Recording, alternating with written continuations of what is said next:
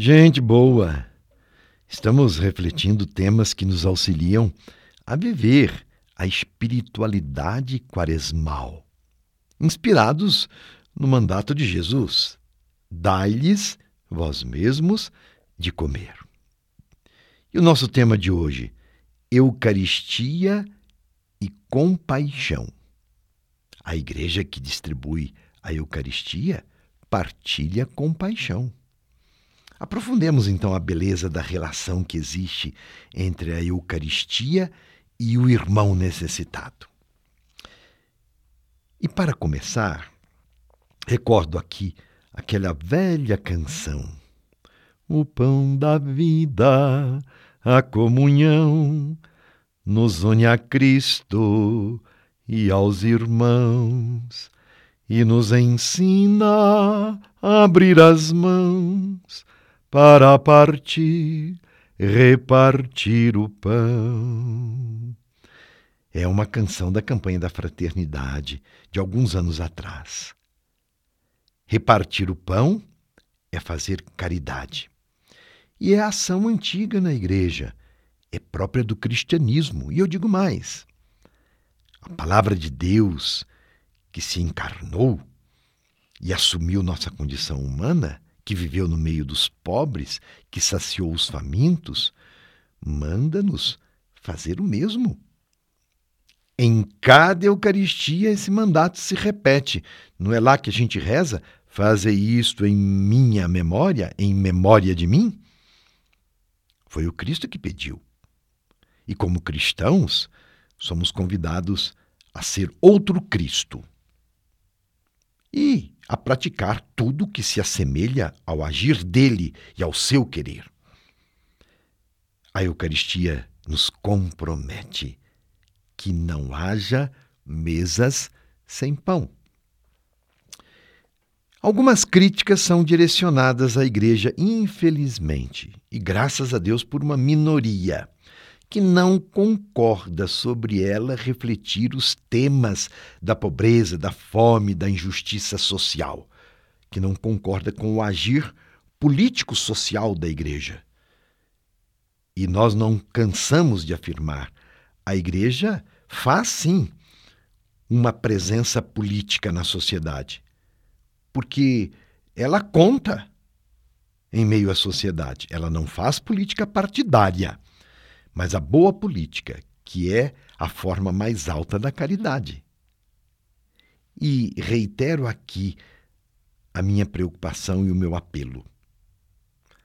Meu irmão, caro ouvinte, não deixe de fazer a caridade ser solícito às necessidades do pobre, do indigente, do faminto, porque só assim você estará comungando o Cristo no irmão e se convertendo à boa notícia que tem os mais vulneráveis no centro do anúncio.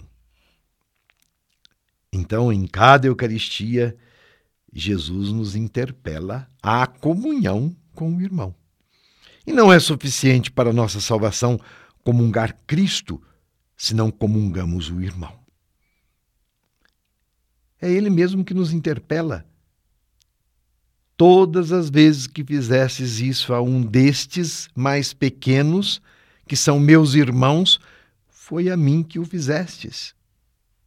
Jesus disse isso. Confira ali o Evangelho de Mateus, capítulo 25, versículo 40 e seguintes. Recorro uma vez mais ao exemplo de um santo. Desta feita, São Oscar Romeiro. Já um homem do nosso tempo, ele viveu ali por volta dos anos 60, 70 e 80. Filho de El Salvador, um país da América Central.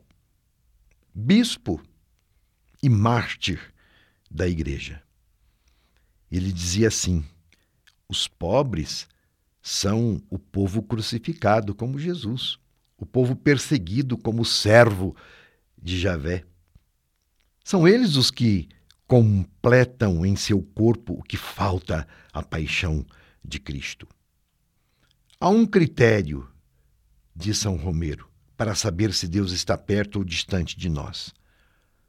Todo aquele que se preocupa com o faminto, com o desnudo, com o pobre, com o desaparecido, realidade de El Salvador, com o torturado, com o prisioneiro, com toda essa carne que sofre, está perto de Deus.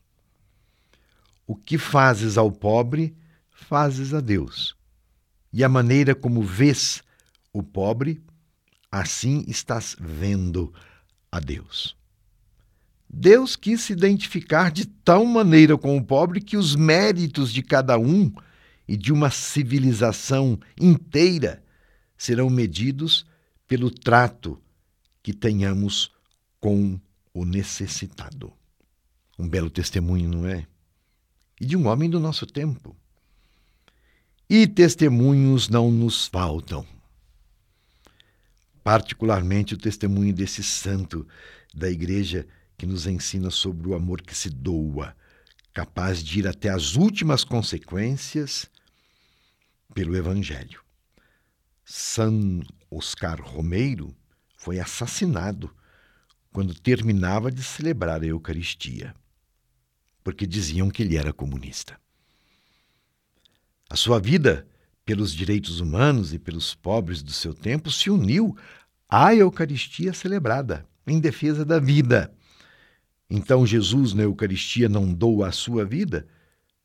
Santo Oscar Romeiro também doou a sua vida, celebrando a Eucaristia. Quão significativo é isto tudo para nós.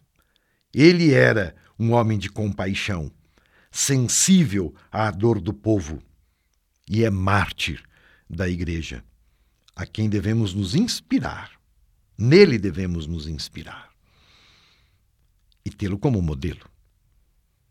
Igualmente, somos chamados a corresponder, como discípulos de Jesus que somos, a cuidar dos mais próximos a nós. Os discípulos, no milagre da multiplicação dos pães, aprenderam a confiar na graça de Deus que alimenta uma multidão. Se recordam daquele evangelho?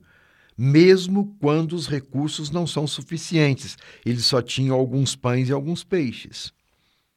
Por isso, os discípulos são imagem dos pastores que na igreja primitiva e na igreja de hoje distribuem o alimento que vem do céu sem perder a consciência da responsabilidade social. E, havendo partilha, o milagre acontece. Quão importante é a consciência eucarística, caro ouvinte.